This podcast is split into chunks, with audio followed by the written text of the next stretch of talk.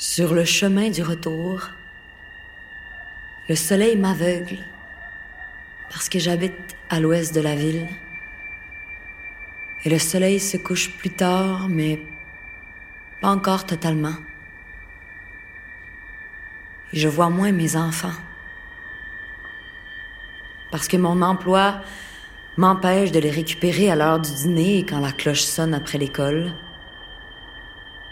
Je dois les laisser aux soins d'une dame qui, elle aussi, a un emploi, celui de, s'occuper des enfants que les parents ne peuvent pas récupérer à l'heure du dîner et quand la cloche sonne après l'école, parce qu'ils occupent, eux aussi, d'autres emplois. J'ai mal au cœur.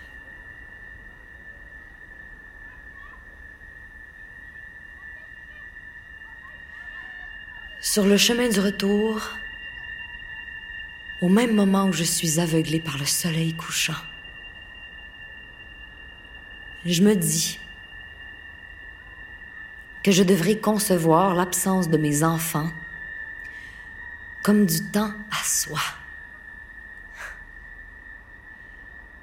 Je rentrerai à la maison, je ferai jouer la même chanson en boucle et après avoir mis des heures à l'emploi, je me mettrai au travail.